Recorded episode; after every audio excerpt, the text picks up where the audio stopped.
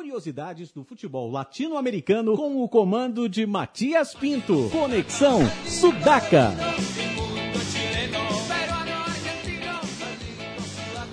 Buenas ouvintes da Central 3, mais uma sexta-feira, mais um Conexão Sudaca chegando na sua residência, no seu happy hour, na sua manifestação, onde quer que você esteja, você pode estar escutando o Conexão Sudaca que começa agora, 8 da noite, em São Paulo e em Santiago também, já que o nosso convidado é chileno.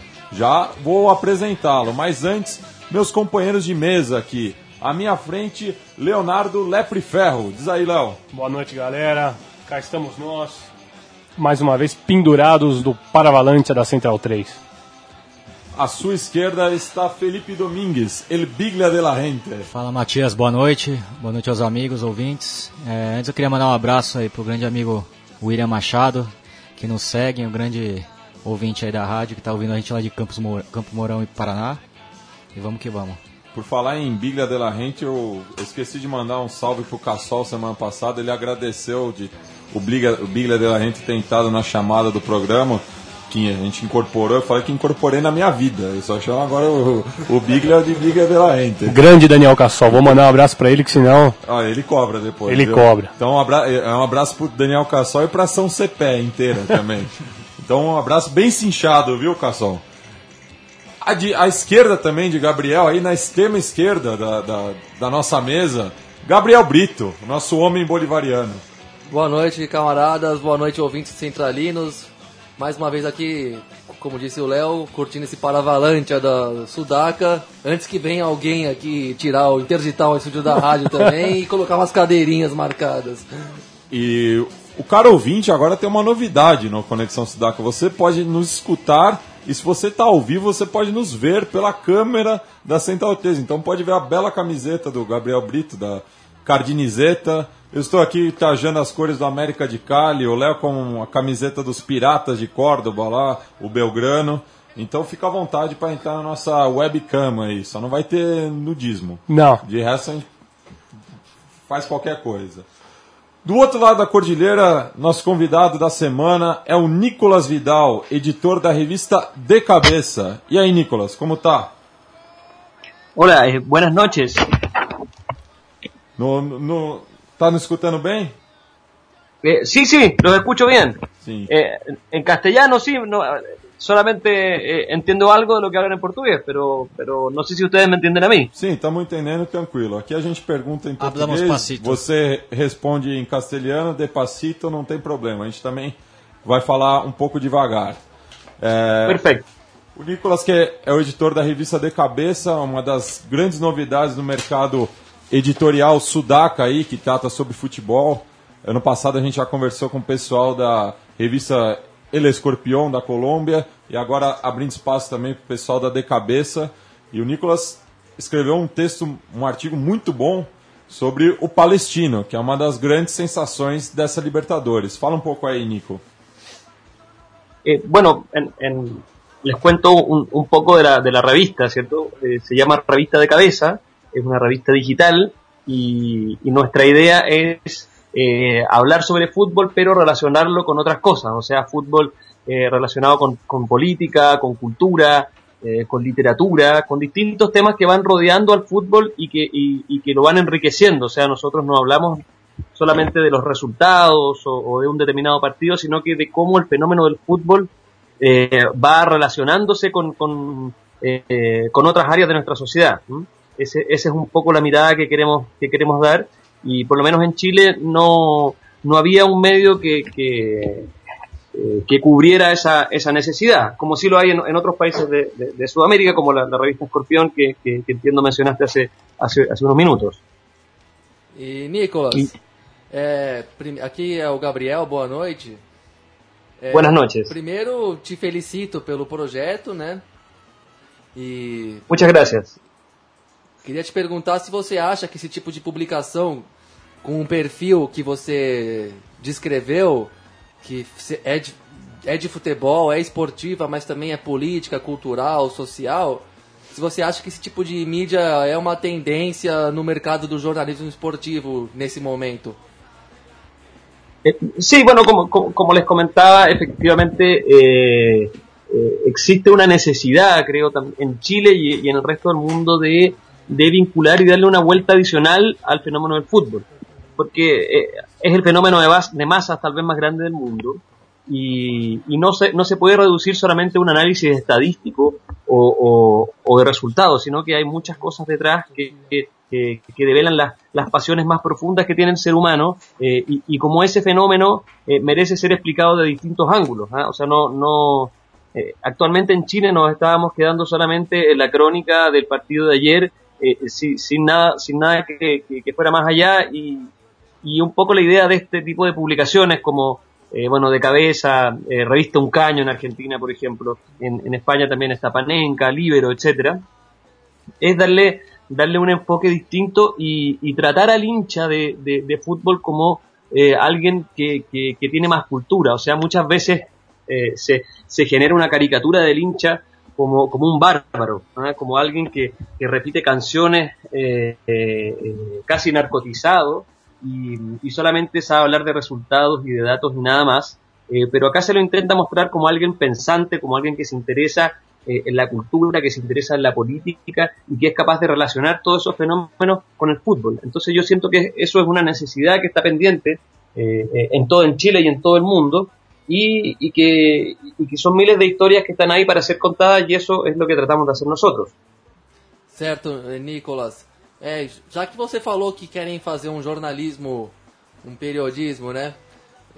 Que mostre que o, que o torcedor tem um lado cultural maior do que se pensa, a minha segunda pergunta é: você acha que para para grande mídia, para mídia mais convencional, tradicional, interessa que esse despertar esse lado crítico e cultural do torcedor? Você diante pensando no poder de mobilización y alcance que tiene el fútbol? Eh, sí, bueno, si, es que te entendí bien, eh, yo creo que el, que el hincha eh, que está, que estuvo acostumbrado, cierto, desde hace mucho tiempo a consumir un determinado medio cultural en que, en que no se daba un enfoque más profundo al fútbol, perfectamente puede sentirse interpretado con esta necesidad y, y encontrarlo muy interesante, porque eh, claramente el, el, hincha ve eh, un tipo de, consume un tipo de, de, periodismo deportivo o consumía hasta la fecha un tipo de periodismo deportivo que se limitaba solamente eh, a, un, a un aspecto del fútbol. Pero por, la, por la respuesta que hemos ido teniendo en Chile nos dimos cuenta que efectivamente habían muchos hinchas del fútbol que tenían esta necesidad de, de, leer algo más acerca del fútbol y no quedarse en este análisis un poquito más simple de, de, solo de, los resultados o, de los partidos. Eh, entonces sí creo que, efectivamente el hincha que, antes eh, leía medios más convencionales, sí en gran parte puede estar más eh, predispuesto a, leer un medio como este y además otra cosa que, que, al mismo tiempo sirve para, para personas, ¿cierto? Que, que históricamente han sido hinchas del fútbol, al relacionar el fútbol con otros temas, por ejemplo con temas políticos o culturales, es una buena forma para que ellos también vayan, entre comillas, culturizándose. Eh, y es una buena forma para que ellos eh, lean eh, otro tipo de contenidos que probablemente por falta de interés no los leyeran si es que no estuvieran relacionados con el fútbol. No sé si me explico. Sí, perfecto. Nico, boa noite. Aqui quem fala é Leonardo. Boas noites. Boa noite, Nico. Eu queria te fazer uma pergunta é, sobre esse atual momento né, do, do, futebol chileno, principalmente das torcidas, das enteadas chilenas. Porque a gente está no momento onde a Comebol proibiu praticamente tudo na disputa da Copa Libertadores. Então a gente não, a, o futebol sul-americano ele está perdendo um pouco daquela principal característica da marca registrada dele, que é a festa que a torcida faz para recepcionar o time ou durante o jogo. O futebol chileno, vocês já estão sofrendo isso daí já desde de 2002, mais 2012, ou menos, sim. quando teve a implementação do plano, daquele do famoso plano, né, o plano estádio seguro. Só que agora parece que está tendo um foco de resistência nas torcidas, né? principalmente na torcida do Colo-Colo, na, na, na, torcida da Universidade do Chile. Como que vocês estão vendo é, essa, esse movimento das torcidas chilenas é, resistindo a essa, a essa essa burocratização da maneira como se torce?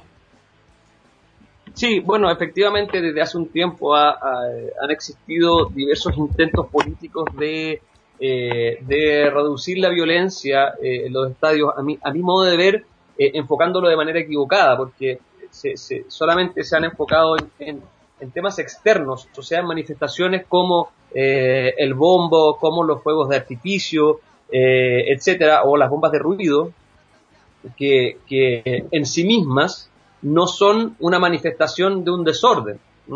Perfectamente uno puede tener un estadio con un bombo, eh, con fuegos de artificio, como pasa en Europa, porque ojo que, que, eh, siempre se mira a Europa como, como, como ejemplo de distintas cosas. Bueno, allá sí se puede entrar con un bombo y lo que pasa es que la gente es mucho más aburrida en Europa para mirar el fútbol.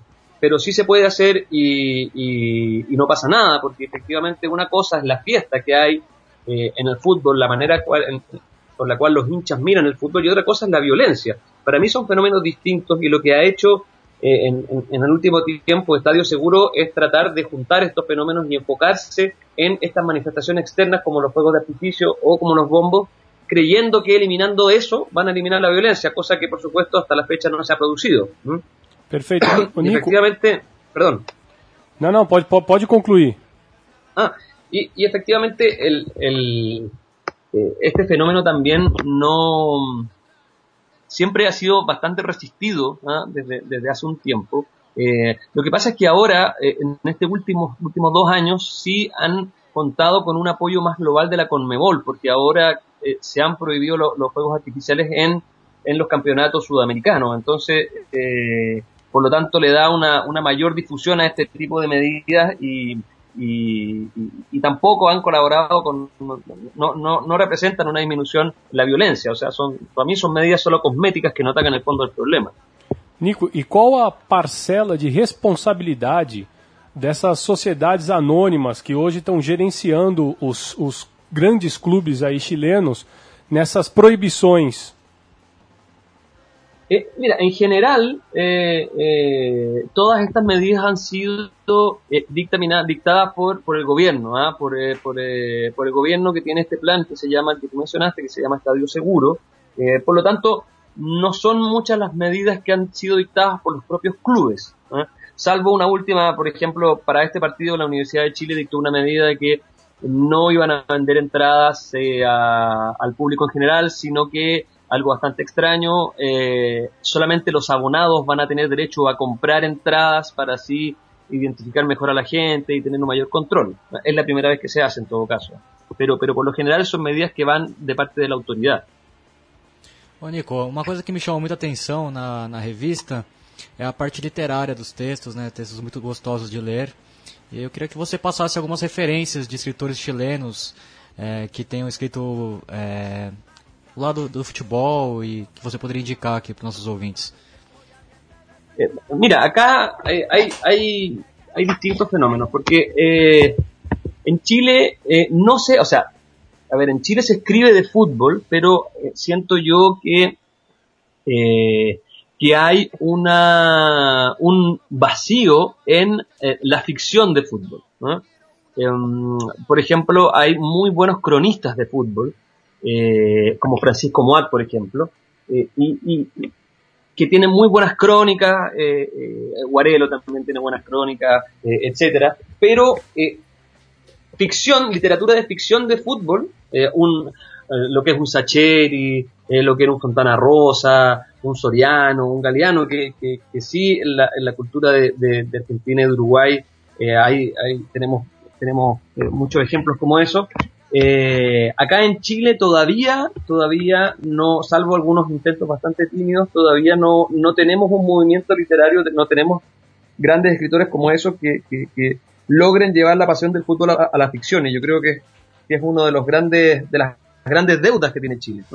Eh, y mucho tiempo acá eh, hay ciertos sectores intelectuales que intentaron o intentan eh, menospreciar al fútbol como, como, eh, como un deporte de bárbaros en el fondo.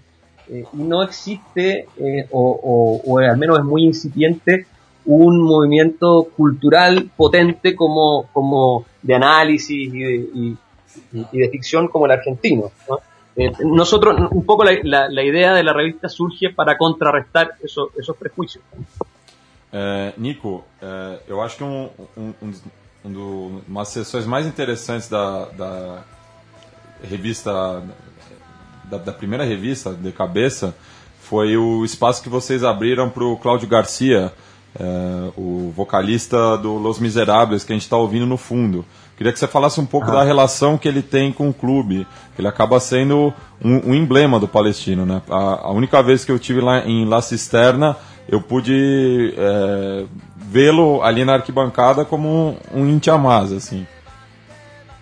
Efectivamente, eh, bueno, él es un, es un símbolo de, de, de Palestino. Eh, Y, nosotros tomamos esta nota que, que, él la había escrito hace, hace, un buen rato en su blog personal, porque reflejaba eh, algo que va en, el, en, el, en la esencia de nuestra revista, que es cómo él relacionó un proceso creativo artístico, ¿ah? que es eh, su, su, la composición de un álbum, cómo la relacionó eh, con, con, la pasión futbolística que tiene, porque efectivamente, como dices tú, él eh, va al estadio, hincha por palestino, es muy futbolero, entonces eh, vio, en, un, en, algún minuto vio la necesidad de expresar toda esa pasión a través de su otra pasión, que es la música, ¿eh? y logró eh, crear un álbum que, que, que, que, es muy icónico en Chile en ese sentido, y, y, y, y consiguió eh, hacer un, un match perfecto entre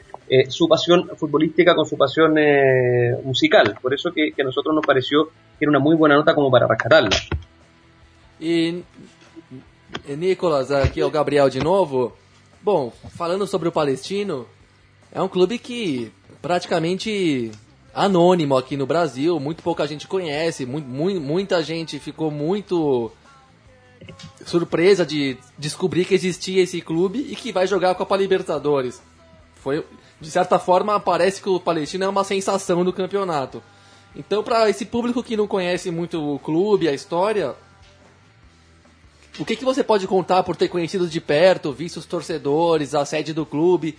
Como é que é o Palestino aí no Chile, a instituição, o dia a dia, a relação com os sócios e a torcida? Enfim, explica para o brasileiro quem é o Clube Palestino.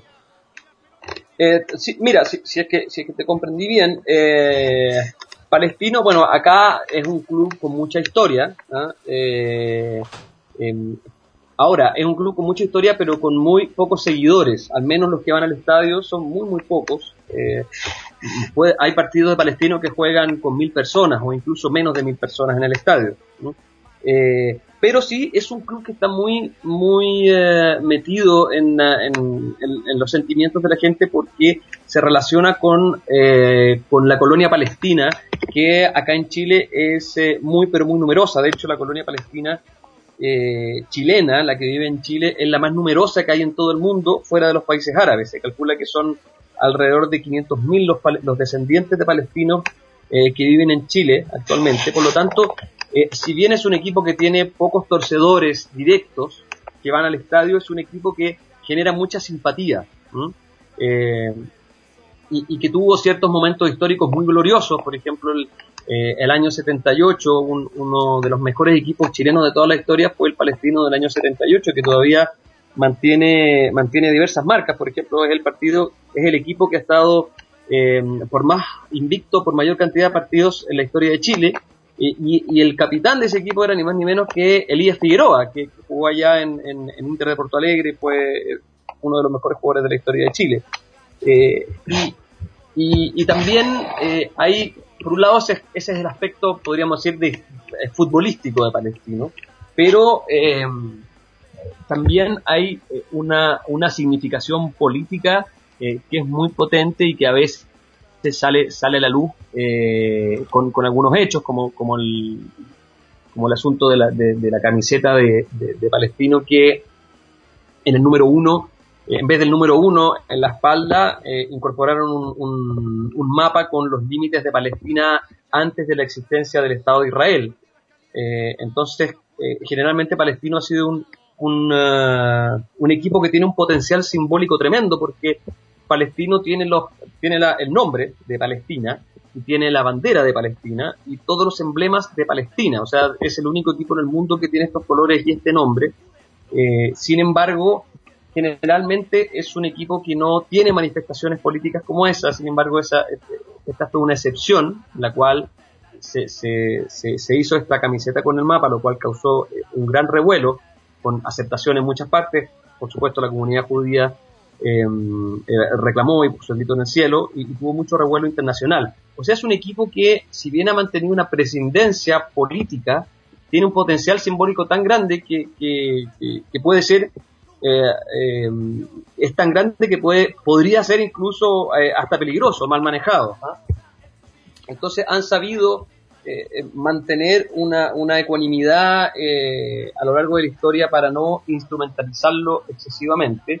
Y, eso también hace que, tampoco sea tan conocido ah, en, el resto del continente. Y bueno, y también influye en eso que, en cuanto a, logros deportivos recientes no tenga mucho. Entonces, en, la época de la globalización, no, por lo tanto, su nombre no, no, no ha sonado tanto.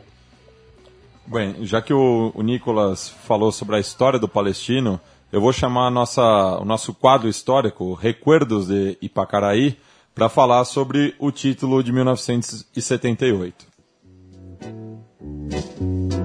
Recuerdos de Ipacaraí.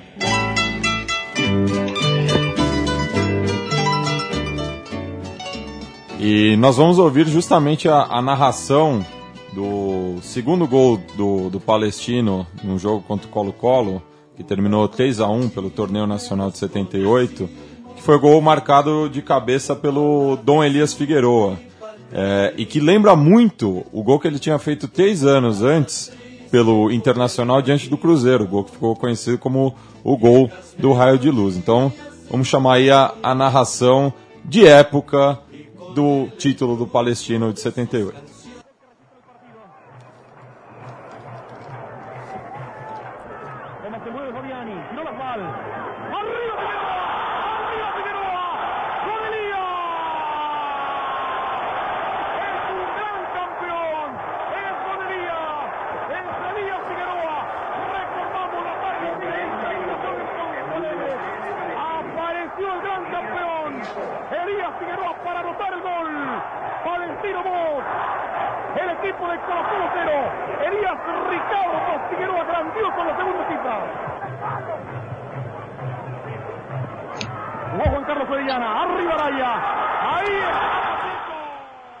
Bem, vocês ouviram aí o, o gol do Figueiredo, depois o, pegou um texto do, do gol de empate, do, do gol que o Colo-Colo diminuiu o jogo.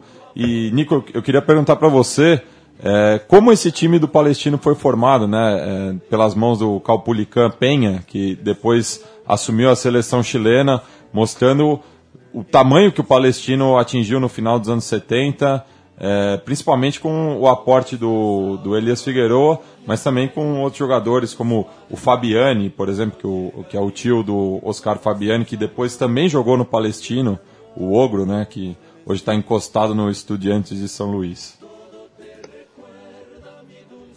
Sí, eh, bueno, ese, ese equipo exactamente no era, no era solo, solo Elías Figueroa, sino que era eh, eh, eh otra de las grandes figuras es, eh, es Fabiani, que, que, era un delantero argentino, que fue eh, también trigoleador de, de, del campeonato en, esa época. Y eh, hay un dato bien curioso ahí, ¿ah? porque ese, ese año eh, Fabiani, bueno, era un delantero argentino, ¿cierto? Como, como ya les dije. Y en esa época, años 78, 79, el gran goleador de las chilenos de la época, de la selección, era Carlos Caselli.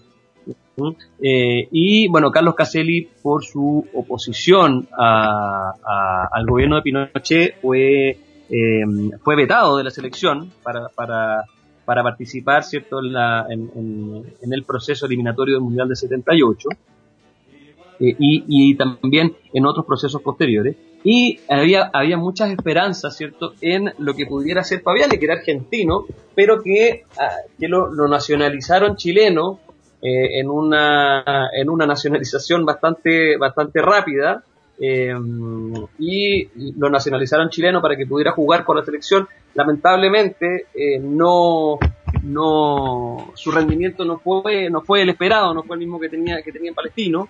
Y eh, hay, en el fondo, hay una contradicción entre lo rápido que fue el, trámite en, esa época para que Fabiani jugara la selección con todas las trabas que pusieron para que Caselli lo hiciera. Y todo, obviamente, por, razones políticas, porque eh, después se vio que, bueno, Fabiani, eh, una vez ya retirado, qué sé yo, ya cuando, cuando cuando volvió la democracia fue eh, incluso fue candidato de, la derecha né, a uma alcaldia. Nico, é, agora voltando um pouquinho para os dias atuais, né? É claro que o palestino ele é conhecido, ele ficou conhecido pelo que o Gabriel mencionou por causa de toda essa questão extra-campo que o time carrega. Mas eu queria que você falasse um pouco sobre as, as expectativas desse time que está disputando a Copa Libertadores hoje, porque é um time bom, é um time que é, apesar desse fator extracampo, ele é um time que joga para frente, né? Ontem conseguiu, é, ontem conseguiu uma vitória na Venezuela, né, contra o, o Samora. Samora. Vitória importante. Uma Samora, vitória sim. importante. Então eu queria que você me falasse quais as expectativas em relação ao palestino para essa Copa Libertadores. Eh, mira, Palestino eh, es un equipo, como nos decía, bastante humilde. O sea, eh, Palestino no, no maneja un gran presupuesto no, ni para el campeonato pasado, donde dio la gran sorpresa al, al ganar el Villa para clasificar a la Copa Libertadores, ni eh, en la previa a la Copa Libertadores no, no trajeron grandes refuerzos, por lo tanto, eh, eh, no, es que sea un, equipo muy poderoso en ese sentido. Sin embargo, tiene un entrenador muy inteligente, que es Pablo Guede, que, que, que, practica un fútbol muy ofensivo y que se ha ido volviendo cada vez eh, más ofensivo a medida que, que, pasa el tiempo. ¿ah? Porque eh, si, uno, si uno ve los partidos ahora de la Copa Libertadores de Palestino, eh, hay muchas veces en que, claro, se vuelca el ataque, pero, pero se descuida bastante eh, en la defensa. Entonces eh, es bastante arriesgado y hasta ahora es un fútbol muy agradable de ver y que va siempre, que va siempre al frente y, lo que ha ido potenciando en este tiempo. Por suerte pudo pasar la, la, la eliminación directa contra Nacional de Uruguay, lo que le dio la posibilidad de jugar la fase de grupo. Eh, y le tocó un grupo, eh, podríamos decir, accesible, o sea, salvo eh, Boca Juniors, eh, no ninguno de los, de los otros equipos son, son equipos muy poderosos. Eh, entonces, eh, perfectamente Palestino puede plantarse de igual a igual ante cualquiera de ellos y, y, tiene, yo creo que tiene altas posibilidades de clasificar a segunda fase. Las expectativas previas de Palestino eh, eh, no creo que sean muchas en el sentido de que, de que, de que ellos fueron a la fase previa con, con, con la gran esperanza de clasificar a, las, a, la, a, la, fase de grupo y ya con eso lo sienten como un triunfo y ahora si llegasen a clasificar eh, a la siguiente fase sería, sería algo casi inesperado para ellos y, y sería un triunfo enorme. Bueno, é, agradeço a sua presença, Nicolas, no, no programa de hoje, apresentando aí a revista De Cabeça para o nosso público. É, e fica aí também o espaço para você divulgar o site da, da revista e também quando vai sair o próximo número, que a gente está aguardando ansiosamente. El próximo número sale eh, el día 23 de, de marzo en un principio. Estamos afinando los, eh, los últimos detalles de, de, los textos que van a ir. Ya eh, pode, vamos a tener, eh, si les puedo contar un minuto, vamos a tener em, como tema central es un tema que, bueno, da para muchos números, que es la relación entre el fútbol y el poder, ¿ah? de, desde distintos ángulos. Entonces, eh, se viene eh, bastante buena la, el, el, segundo número y estamos trabajando con, con, mucha alegría para, para, para, que esté listo a tiempo y, bueno, ojalá que les guste a todo el mundo. Y muchas gracias a ustedes por, por la invitación eh, y, mucha suerte con su programa que, que, se preocupa de, de, de, del fútbol sudamericano desde desde el, ese casi continente que es Brasil y más todavía futurísticamente hablando. Bueno, nós agradecemos e eu peço também que você mande um abraço para Rosário, tua irmã e o Felipe, teu primo, meus amigos lá do Chile. Gracias, Nicolas. Muchas gracias. Se los daré de tu parte. Bueno, falando agora de Copa Libertadores, né? A gente já falou um pouco do grupo de Boca Juniors e Palestino, ambos venceram ontem. Então hoje vamos começar de trás para frente, falar da quinta-feira, terminar na terça, já que os amigos racinguistas aqui da bancada estão bastante empolgados. Então, ontem rodada dupla, né? É, na nos, nos primeiros jogos, o Internacional recebeu a Universidade de Chile, conseguiu uma boa vitória por 3 a 1 e ao mesmo tempo o Boca Juniors fazia o mesmo com o Wanderers, só que pelo placar de 2 a 1 um jogo mais apertado. O Léo acompanhou o duelo na Bomboneira, pode falar um pouco? Pois é, duelo que marcou a estreia aí do Osvaldo, né? O Rockstar. O, o Rockstar Osvaldo, que já chegou cercado de polêmica, né? Porque tá circulando uma notícia lá na Argentina que o time do Boca já tem um novo cabaré, que eles saíram, fizeram uma festa. Ele, o Burrito Martinez e o Caleri, né? Pois é. Martini- fina. O Burrito Mar... Martínez nunca jogou o que se esperava no Boca, mas já tava pro rolê. Pra tá, fé, ele tá. É, e pronto. perdeu a posição, não foi nem... Faz tempo que perdeu a posição, né? É, agora assumiu o Sebastião Palacios, que era um jogador que estava emprestado ao Arsenal de Sarandi, que parece que ganhou a posição, né? Pois é. Mas quem jogou bem ontem foi o Lodeiro, hein? Jogou um futebol que, que mereceu elogio, a torcida aplaudiu demais quando ele foi substituído, foi uma- um reconhecimento. O, o próprio Oscar Tabares elogiou ele pe- pela, pela imprensa, falou que tá de olho aí no, no Lodeiro, no Boca Juniors e pode contar com os serviços dele É, novamente. nesse 4-1-4-1, uma dupla de respeito ali, Lodeiro e Gago. O Gago também jogou muito bem, aliás, vem jogando bem, depois de, de uma fase meio decadente da carreira, podemos assim dizer, também por uma Copa do Mundo que ele começou titular e acabou virando reserva. E André Chaves também fez outra boa partida. Isso com- já é de praxe, né? Esse, o André Chaves é, é difícil de fazer um, um, um jogo ruim, né? Mas acho que, acima de tudo, o Boca tá se credenciando mais do que do que a gente imaginava, né? Pelos últimos anos, um pouco mais com times que não tão brilhantes como aqueles que a gente chegou a ver ganhar quatro vezes a Libertadores num espaço curto de tempo. É, jogando mais com a camiseta, né? Parecia que, assim, acho que até deu uma sensação pela imprensa brasileira de que, ah, os caras estão fracos. Uma noção de que o Boca e os, e o e os argentinos em geral estão muito abaixo dos brasileiros. Acho que o Boca tá mostrando que não é bem por aí não, né? Tá Pois com é, time a- interessante. E o Oswaldo encaixa numa posição que realmente faltava, né? Um homem-gol. Tava o Caleri, jogador de 20 anos, ainda não tá pronto para assumir ali a camisa 9. E o Oswaldo vem com toda a banca, né? De... Então, mas aí, sobre isso que o Gabriel falou, fica aquela dúvida, né? O quanto influiu aquela goleada de 5 a 0 sobre o River no torneio de verão nessa ascensão do Boca? Porque era um time que chegava descredenciado e, de Tinha tomado repente, de 4x1 do Racing, né? virou para outra coisa, né? Sim. E impressionante também essa chegada do, do Oswaldo, né? A volta dele para a Argentina depois de 10 anos. Mas daí você vai ver que esse tempo na Europa ele passou quase um ano por clube. É um cigano do Um, futebol. um né? cigano, né? Um louco abreu ítalo-argentino. Ele arruma muito enguiço no elenco, né? No- Na Inter ele arrumou briga com o Icardi. E... Mas ele é um cara que é torcedor do Boca, né? Até teve um- um- uma ocasião que ele fez um gol contra o Boca e não comemorou. Jogava E- pela, e ele- na Espanha. Na Espanha, né? Ele tem essa característica bem boquense de ser um jogador bem que tem muita fibra, muita garra. E eu acho que é uma bela contratação. Apesar do extracampo dele já tá trazendo consequências aí no elenco. É, e o, tem uma pergunta do ouvinte Jorge Villa aqui. Na verdade, não, não é uma pergunta, um atestamento, né? Falou que o Lodeiro mostrou ontem um jogo que não mostrou em meses de Corinthians. Concordo com ele. O Gabriel do Timoneiros concorda com o Jorge Ville. Eu também. O... Mas mal escalado, eu acho, também, Uma pelo, questão, às vezes, pelo é meio... Mano Menezes às também. vezes, ah, é, isso aí sem dúvida. Acho que até... Acho que até o Messi seria mal escalado pelo Mano Menezes no ano passado, mas... Fora isso, tem uma questão cultural mesmo de futebol que eu acho que é naturalmente mais fácil Sim. ele se encaixar num time argentino, portenho. Uma adaptação muito mais natural, né? O entendimento é mais fácil e mais rápido também, tem esse aspecto, né? Mas ele realmente jogou um futebol que a gente esperava ter visto no Corinthians, né? E não no, e não no Boca. E o Anders também deixou um bom papel. Tem um time muito bom, o Anders, e eu acho que vai disputar com, Com com, o o Palestino Palestino. nesses É, dois eu acho que o confrontos. Boca vai, Mas vai ficar vai tranquilo. ser um mini mata-mata E o agora. né? triangular, o- do- vai, vai rolar um triangular informal ali entre Palestino, Anders e Zamora. O Zamora meio que já escorregando pra fora. fora. Agora vamos ter. O Palestino ganhou ontem do Zamora, então recuperou a derrota pro Boca fora de casa e dentro de casa.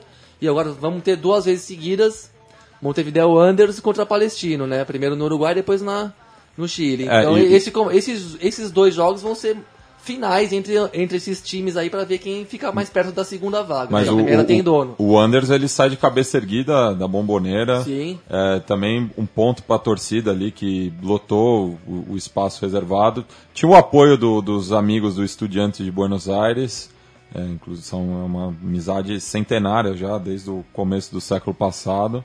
Mas o, pessoal sai confiante porque mostrou um bom futebol contra o Boca, ameaçou bastante, tomou o gol e já na saída de bola, em boa jogada do Riolfo. Sensacional esse O gol. Riolfo, que o Juan Rie já havia alertado. Sim. Eu tinha feito uma consulta com o nosso grande amigo Juan Rie, pra, que eu acabei escrevendo o, o, o guia da, da Trivela, sobre- eu fiz o texto desse grupo, e ele tinha alertado que o Riolfo era um grande jogador. E também aquele outro jogador que joga pelo lado do campo, que me fugiu o nome. É, camisa 10. O, como é que ele chama? O nome meio básico. Albarracin. né? Albarracin. Também muito bom jogador. E tem outro ouvinte aqui, o, o Jefferson Fernandes, botafoguense, que mora aqui em São Paulo, falando que a adaptação não foi problema para o Lodeiro, já que ele tinha mais um ano de futebol brasileiro.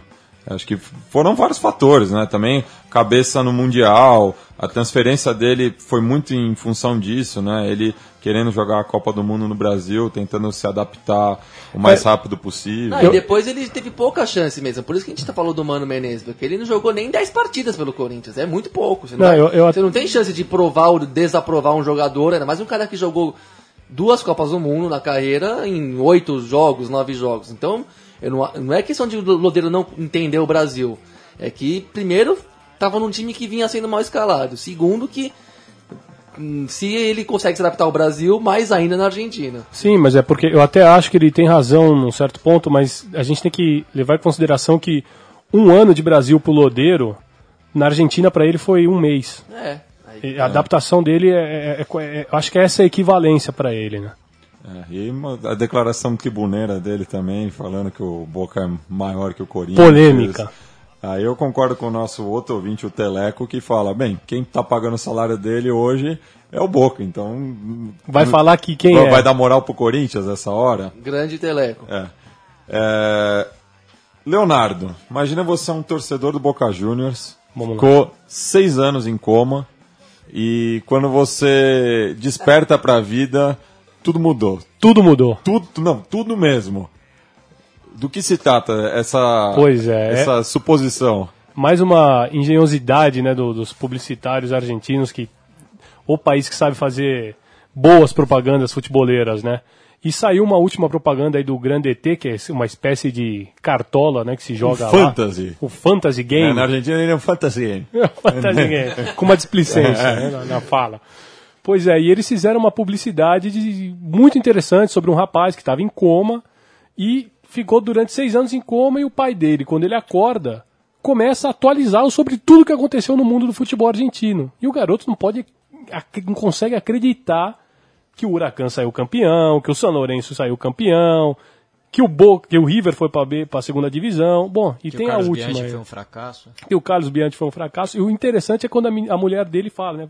Conta pra ele da camiseta rosa, aquela camiseta polêmica que o Boca lançou, e o pai dele fala, não, essa daí é melhor a gente nem contar. Né? Então, essa é a nossa dica pro quadro Que lindo es el fútbol.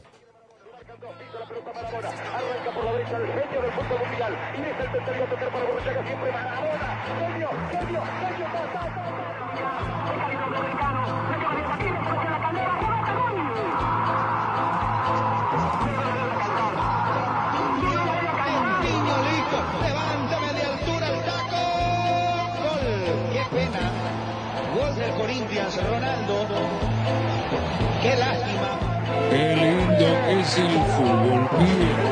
Qué lindo que es el fútbol, pibe. ¿Seis años dormido? ¿Qué pasó? Y pasaron cosas. El virrey volvió la boca. Pero lo tuvimos que echar por malos resultados. 6 a 1 perdimos con San Martín de San Juan. El año pasado, 8 superclásicos. ¿Sabés cuánto ganamos? Seis. ¿Y ¿Cómo no? Pero a mí no me importa nada, porque los de Núñez se fueron al descenso. ¿Se fueron a la vez? Ellos solos no, ¿eh? el Rojo también estuvo en el descenso y después volvió a ascender y tuvo que ver como la academia. El equipo de tu abuelo salía campeón después de 13 años. Contale lo de la camiseta No, rosa. no, eso no. Es San Lorenzo, campeón de la Libertadores. Nene, nene, volvé, ah. volvé, que todavía no terminé, ah, nene. Ah. Huracán ganó la copa, pero la Argentina, que es como la Copa del Rey, pero la de acá. El torneo está muy cambiado, son como 30 equipos, 400 partidos. Eso lo votaron en la época que estaba Don Julio, viste que ahora ya no está más. Sí, dale, y el Papa es argentino. Sí, es argentino. Pero ¿sabes lo que importa, nene? Se acaba de retirar Román. No. Román, no. El fútbol cambia. Grande T también. Ahora con mejores premios por fecha, más jugadores para elegir y nuevas competencias, porque todo cambia. Menos las ganas de ganar en Grande T. Arma ya tu equipo. Bueno, fizemos um merchan aí pro Grande ET. Se você é fã desse tipo de jogos, fica à fantasy. vontade. É o Fantasy, um Fantasy Game. Então Pra fica... explicar, é mais ou menos uma versão argentina do Cartola que tem. É, igualzinho, quase É, igual. mais ou menos a mesma coisa. Eu Com- nunca e joguei. começou lá, inclusive, né? É, isso eu não sei porque eu não tenho mais condições de acompanhar esses da- mundo dos games. Eu fiz uma e- vez o Grande ET, quando eu tava na febre mesmo, eu acompanhava o Campeonato Argentino quando eu comecei. Assim, eu fiz um Grande ET, mas eu fui muito mal. Só pus jogador do Racing, não é porque o Racing tava naquela desgraça. E nu- nunca é uma boa aposta, apostar no Racing 100%. É, Se eu colocar o Gustavo Bol, ele para de fazer gol. Bueno, é, já no Beira Rio, o Inter venceu com uma certa facilidade a Universidade de Chile. É, os chilenos reclamaram muito da, da Ah, penalidade. pênalti, né? É, mas aquele sim, mas é que teve outros dois que seriam passíveis de, de apitar. Então o juiz foi. Mas abriu o jogo, como o Inter dizem- fez o primeiro tempo muito fraco, né? Como dizem na Argentina, la terceira é la vencida. Então, terceira, terceira vez que um jogador do Inter cai na área, na cal. Aí a localia ruega também. É, né? também. E localia, por, por um lado, e a Universidade de Chile não contava com seus torcedores.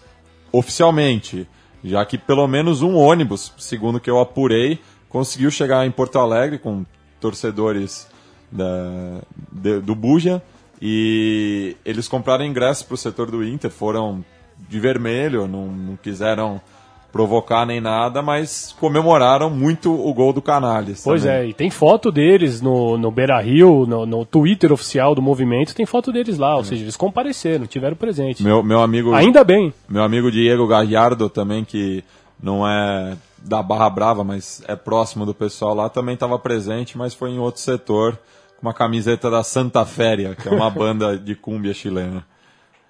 Mas boa vitória do Inter, né? Que recupera um pouco o batacaço da, da última semana e embola aí a, a, a luta por, por essa segunda vaga, já que o Emelec está mostrando que tá elétrico, né? O Emelec se consolidou, né? É.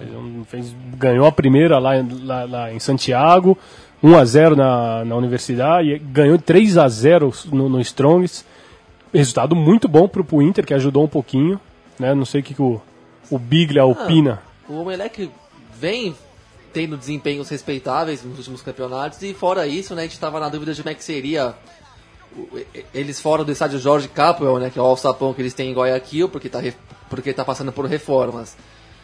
Pelo que eu vi nesse jogo contra o Strongest, o, o estádio de Manta, onde eles estão jogando, também não é, não fica muito atrás não. Então não, não acho que é muito Lá que também é 220, né? Não acho que é muita vantagem pro visitante essa troca de estádio do Emelec não. É que o Emelec tem um bom time, né? Já tem uma base formada já de uns três, umas três temporadas, né? Tem jogadores que vieram para a Copa do Mundo e dois talentos jovens aí que estão comendo a bola, né? O Miller Bolanhos e o Angel Mena. Aliás, o Miller Bolanhos, talvez junto com o Gustavo Bol, fazem a dupla ideal dessa Libertadores até aqui. E o Inter vai ter uma dureza, até porque o Inter não, não se encaixou ainda, né? Apesar da vitória o Inter, de ontem, o Inter não fez um, um bom jogo. Ainda está um pouco confusa a escalação do, do Diego Aguirre. Ontem jogou o Sacha de centroavante, não é a dele ali. Ele até acaba fazendo um gol, mas. E quase fez um golaço também. do- Uma chilena, né? Como chamam no resto da América do Sul. Passou muito perto do, do gol do Johnny Herrera. E o Vitinho que voltou muito mal da Rússia, né? É. É, incrível como ele como faz mal para um jogador jovem como ele que vinha arrebentando no Botafogo é, ter ido para a Rússia e Pra ter- ele e pra muitos, né? Não É, jogar esse, esse- esses futebol, o futebol que é jogado nessas, nessas ligas sem expressão, não tem jeito. ó. O cara vai pra lá, ele, ele acha que vai, vai continuar jogando no mesmo nível, chega pra cá e tem um choque de realidade. O cara, né? em vez de continuar a ascensão e explodir na maturidade ali, cada um tem sua maturidade, não- mas em vez de ele seguir uma ascensão dentro do estilo de futebol que ele aprendeu, que ele foi formado como jogador, ele quebra essa, essa sequência no início da carreira, quando vai começar realmente a se firmar, e vai para um lugar que o parâmetro é totalmente diferente, o nível também não ajuda tanto a evoluir, e aí você quebra mesmo a, a possibilidade do, de o jogador ser um pouco mais do que ele era. Não, não, não só em relação ao Vitinho, mas eu acho que muitos jogadores, até o Jadson, que está no Corinthians jogando até bem, é um caso desse. Se ele ficasse jogando no Brasil e fosse dar do Brasil para um time grande da Europa mesmo, uma liga boa, ele seria mais, mais bola do que ele é hoje. Mas enfim, né? Mas- Tem a China aí, pode piorar sempre as coisas. Mas eu acho que esse ataque aí do Inter, Sacha e Vitinho, não bota muito medo nos adversários. Tem que ver se o Inter passar de fase, vai ter o, o Litia Lopes, né, é, é, contratado, ele não vai poder jogar a fase de grupos, porque as inscrições já foram encerradas. E também o Nilmar, mas que o Nilmar é sempre uma dúvida, né, faz tempo que ele não é um jogador constante. Agora falando de ataque, né? Tivemos três tripletes é, nessa semana de Libertadores. Na quinta-feira, o Morello, do Santa Fé, fez três gols contra o Colo-Colo, num bom jogo no El Campín. Já o Carrijo, do Estudiantes La Plata, fez três contra o, o Barcelona de Guayaquil, e foi só ele que fez gol nesse jogo, então terminou 3 a 0 para os Pintiarratas. Estudiantes vem forte também. Bem forte também. E o Racing, na terça-feira, aplicou 4 a 1 no Guarani de Assunção, com três bucha do. Iluminado, Bol. Que já tem seis gols na Copa. E ainda perdeu um que era mais fácil, ele que quis dar uma cavadinha, quase acabou complicando o jogo pro Racing, que apesar de 4 a 1 foi difícil. E a, a bola do gol do Milito estava mais pro Bol do que pro Milito. Tava. Mas o Milito não, não resistiu ali, com o gol aberto, fe- deixou dele. Aquela avalanche pronta pra descer na tua É, frente. Você quem- vai fazer a guarda imperial inteira ali É. te esperando. Quem não quer dar aquele toquinho final na bola, né? Então, Foi- fez, fez gols aí é, de, de atacantes que foram fundamentais para a vitória dos seus times. Foi um jogo muito difícil para o Racing abrir o placar, né? O Racing estava jogando muito bem, a gente até estava conversando, né, com, com, com o Camacho aberto é, em uma ponta e com, com, o- Marco, com a Cunha aberto na outra, tava vinha jogando muito bem, só que enfrentava uma, uma resistência muito forte do Guarani. E o, o, o gol que, que, que abriu a porteira, digamos assim, foi meio que contou com uma ajudinha, né? É, frangaço do goleiro. O primeiro tempo foi ruim do Racing. O Racing tem uma dificuldade de propor o jogo. É um time mais de contra-ataque mesmo, que espera e, e, e acaba construindo suas vitórias com essa dupla que está incrível, né? O Gustavo Bol já foi artilheiro do campeonato argentino com 10 gols. E agora tem, tem 16 gols em, em menos de, de 3 meses. que Ele começa essa trajetória numa vitória, numa virada contra o Boca em La Bombonera. Ele faz os dois gols e daí ele arranca a fazer gol e acaba sendo o homem mais importante no título. E, é- ele, ele que foi muito criticado por um jornalista partidário né, do, do Racing. Que depois pediu perdão. Se que retratou depois do, do, do título. Não me lembro o nome dele agora, mas Hum. o cara sumiu. Boa notícia é o Camacho, né, que veio do Defensa e Justiça, a indicação do, do Diego Coca, que foi seu treinador na B Nacional. E também o Brian Fernandes, centroavante, que entrou no segundo tempo, que também acabou fazendo, participando do quarto gol. Agora a gente tem que ser justo, porque a gente sempre aqui elogia muito o trabalho do Videla, mas o Alwade também jogou uma É, ele é o- barbaridade, hein? Ele é o responsável da saída de bola, né? Ele é um, que é um meia, né? Ele acabou sendo recuado para fazer um essa pouco ele. função e outra prata da casa do Racing, né? Jogador muito bom mesmo. E, e E eu- Biglia, eh, você falou dessa questão do Racing não estar sabendo pro- propor o jogo.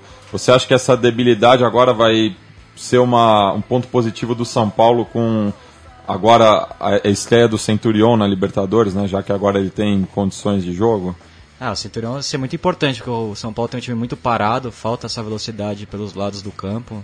Acho que essa vitória contra o Danúbio não pode iludir o torcedor do São Paulo. Não mesmo, porque Dan- o time não jogou bem também. Ah, você vê que é um time espaçado em campo, tem vários defeitos táticos. Eu acho que o Danúbio fez uma partida muito abaixo. O o Leonardo Ramos tentou fazer uma escalação nova, fez um- tentou imitar o Vangal na Copa, uma linha de cinco, três no meio e dois na frente. Acabou deixando um vazio no meio campo e abriu uma avenida Naquele ali latifúndio que é o Morumbi. pro Reinaldo ter feito o que fez, já dá pra ter uma noção do, de como tava mal escalado o É, e tava desfalcado também, né? É, perdeu o Cotuno, que é o jogador lateral esquerdo da seleção sub-20, foi negociado com o futebol russo, uma pena, por Rubin Kazan.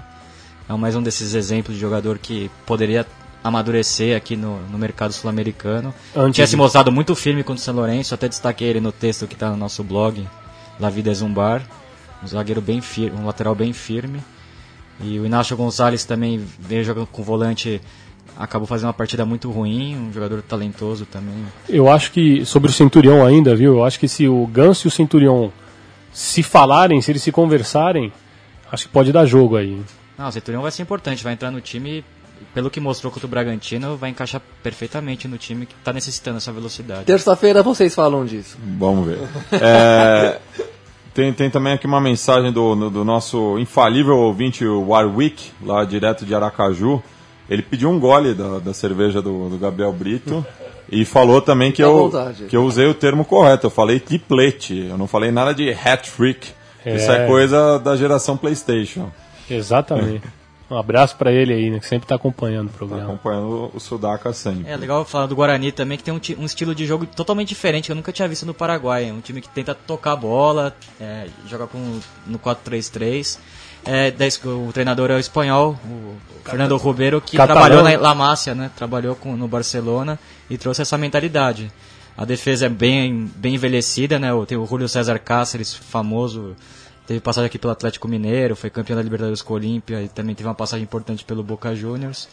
Já no final de carreira, acho que é o ponto fraco ali do time. Tem uma defesa frágil que a gente se acostumou a ver o futebol paraguai com defesas firmes. E a lei do ex, né? Porque quem fez o gol do Guarani foi o Santander, que no Racing foi um desastre. Teve que sair voado pro Tigre, onde também teve uma, uma, uma, uma temporada não muito satisfatória. E aí quando vai jogar justo com o ex-clube, guarda. Mas acho que o Guarani É, tem chance aí nesse grupo aí de, de bliscar essa segunda vaga que tá em aberto aí. né? E, e toda vez que eu ouço Santander durante a transmissão, eu coloco a mão na carteira para ver se, se tá ainda lá. É, dos jogos que a gente não falou ainda, teve também a estreia do Cruzeiro, né, em- na altura de Sucre, que é um pouco mais baixo que, que La Paz, mas mesmo assim 2.800 metros. é, já prejudica ah, o clube que não está habituado, mas azar do Cruzeiro que joga no, em, em Minas Gerais, que já é monta montanhosa, mas não, não se compara ao altiplano. E o Cruzeiro sentiu bastante a, a estreia, né? empatou em 0 a 0 que é um puntito inteligente. Né? É, é, é o que soma, né? É um pontinho importante que quem pontuar fora com o time jogando na altitude, esse ponto aí no final das contas pode, pode garantir um primeiro E o lugar. Cruzeiro tentando é, remontar esse time, né? Depois das inúmeras é, vendas de jogadores. Né? Dos melhores, né? É. não só dos É, jogadores. o Cruzeiro está se reinventando, né? Vai, vai ter muito trabalho nesse primeiro semestre. Ele que terminou é, no ápice ano passado, começa do zero esse ano. Vai, é, é- é outra história. Ainda mais tendo que montar o time às pressas na Libertadores, né? É uma aposta. É, é um, é um time, pra mim, ao meu ver, preparado para jogar para abastecer o Leandro Damião, né? Apostando que, que, que, o- que o Damião pode recuperar a boa fase dele e ser o grande nome do Cruzeiro ne- nessa temporada. Quer dizer, vida dura, né? Pela, pela frente. É, já o assim Galo, como o do o co-irmão mineiro, né? Como- é, já o Galo que perdeu as duas primeiras, é, principalmente no Horto, já que ele tinha invencibilidade por competições sul-americanas. Né? Ano passado empatou, se eu não me engano, com o Nacional de Medellín, mas Empatou. Empatou, foi um a um. mas perdeu a vaga no, no, no Nos gols. placar agregado. Pênaltis. Aí, o Atlético também. Foi nos pênaltis? Não, Foi o- no gol fora de casa. foi no gol fora de casa. Não, acho que o, o, o, É, foi o Nacional empatou, mas tinha ganhado em Medellín. Não, foi um a um no Medellín com Foi- gol no último minuto. Então foi Cárdenas. dois, foi dois a dois. Já já já me perdi, aqui, vou vou conferir. Mas o Atlético momento. também com vários desfalques, né? Não jogou o Marcos Rocha, não teve o Jô. Também o Lucas Prato não estava em condições de jogo. Jogou o André. Aqui, ah, não ter o Jô, já não sei até que ponto é um desfalque. né? Foi foi 1 a 0 no É, Atanásio mas ter Girardot. o André de titular também é Também dureza. não sei até que ponto é bom, né? Nossa, que, que tempo. Que nhaca, hein? Que nhaca. né? Sabe- Dele do jogo. Sabe o cara que Ele é o reserva em nhaca. Sabe O, o cara o que titular chega- já é uma tiriça. Sabe o cara que tá com 25 anos cansado da vida?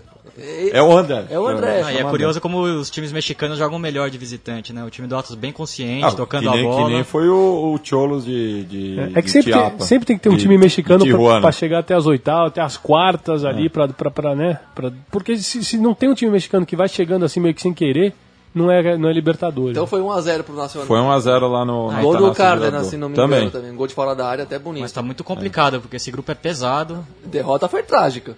E agora pega o Independente Santa Fé, que mostrou muito futebol ontem. Fiquei muito encantado Mas com pega em Belo Horizonte ou Bogotá? Agora me fugiu, mas... Dá pra sacramentar, Biglia? é de- Que eu- ele tá fora já, o Atlético ou não? Ainda tem chance, ainda mais porque o, o Independente Santa Fé tem um retrospecto muito ruim contra o Atlético Mineiro. Aliás, eles caíram na mesma chave no ano passado. E o Atlético Mineiro, se não me engano, venceu as duas partidas. Venceu né? as duas, A sim. minha amiga Pilar Pedraza, quem eu mando um abraço, amiga de Bogotá, íntia do, do Santa Fé, lembrou desse, desse detalhe, né? E ela estava em êxtase com uma nova atuação impecável do argentino Omar Pérez, que é o grande referente desse time. Interminável. Também. Ele que fazia parte daquele time que foi vice-campeão em 2003 com o treinador Wilson Gutierrez. E agora sob o comando do Gustavo Costas, que é um treinador que é o Mourinho Sudaca, né? Já foi campeão em quatro países diferentes aqui na América do Sul. Foi cam- bicampeão peruano pelo Aliança, ganhou o Campeonato Paraguaio pelo Cerro Portenho, no Equador com o Barcelona de Guayaquil e agora, ano passado, venceu a Liga Postobon com o Independente Santa Fé. E um time com uma campanha bem forte mesmo. Para encerrar, temos, tivemos a, a estreia do Huracan na fase de grupos, empate em 2 a 2 contra o Mineiro de Guaiana, é, e também a- o empate entre Sporting Cristal e Deportivo Tacho desses dois jogos na terça-feira também. Falando da, da estreia do Globito na fase de grupos, É, o Globito eu acho que acabou pesando a parte física, né? O time venezuelano muito ordenadinho, com, co- com jogadores rápidos no ataque.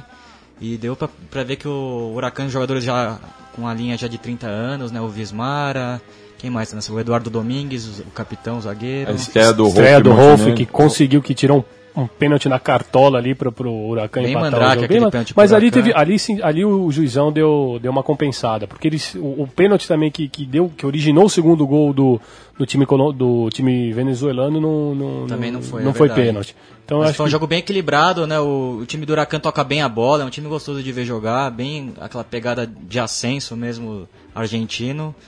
O Vismara me impressionou muito, volantão, muita categoria, muita personalidade, fez uma partidaça. La Bruja Vismara. E o nosso ouvinte Jorge Ville, corintiano, já sacramenta também a, a eliminação do Galo.